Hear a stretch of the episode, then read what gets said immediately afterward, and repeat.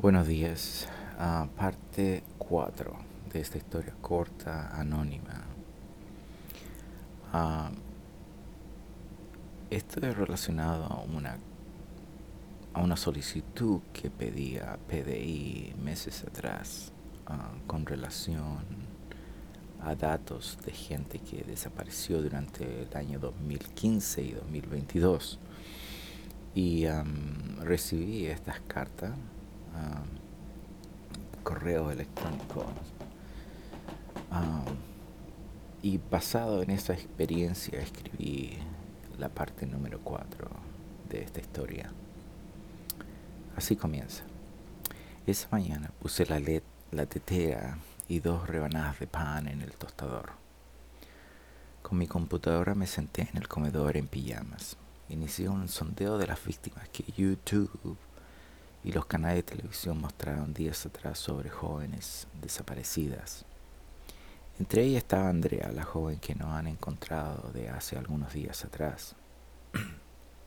Al principio tuve desconfianza en el proceso y cuando comencé a ver que el Departamento de Investigaciones no había agregado las víctimas en su página web, decidí en escribir una solicitud sobre las personas desaparecidas durante los años 2015 y 2022. Especifiqué los parámetros, el color de pelo, altura, donde fueron desaparecidas, sexo, edad, vestimenta y lugar de extravío. Similar ficha electrónica de las personas desaparecidas que la PDI tiene en su página web. Ven, ¿qué haces aquí tan temprano? Pregunté segundos después de abrir la puerta principal. Solo quería saber si estabas bien. Días atrás me comporté un poco rudo al empujarte a resolver la desaparición de Andrea. Pasa, pasa, pasa, estaba preparándome para tomar café. ¿Quieres uno? le pregunté. Sí, gracias. Sientes, siéntate, siéntate, por favor. Ya te lo traigo. ¿Cómo está la familia? Pregunté cuando estaba sacando una taza de... cuando, estaba sacando una segunda taza del estante. Mi señor está bien. Adoptamos un perro de casa. Tiene solo ocho meses. Es muy cariñoso, contestó. Veo que la familia crece. Aquí está el café. Volví a responder cuando me sentaba en la silla. ¿Qué es esto? ¿Por qué estás mirando esta página? ¿Investigaciones? ¿Por qué la PDI? Comenzaste a mirar el caso de Andrea. Yo sabía que tarde o temprano no te iba a dejar tranquilo. Ben insistió. Sí, pero solo es el comienzo. Mueve la silla a este lado. Mira la lista de desaparecidos. Dije cuando Ben se puso al lado derecho de mí.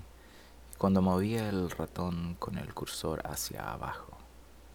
En una lista larga, me imagino, es una lista larga, me imagino que debe ser una acumulación de muchos años, pero algunos son muy recientes. ¿Puedes ver a Andrea en esta lista? Pregunté. Por lo que muestras, no la veo. No está, debería de estar, déjame ver.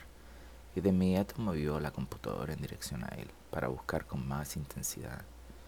Minutos más tarde, tienes razón, no la, ve, no la veo aquí. Debería de aparecer, quizás está en proceso, dijo Ben.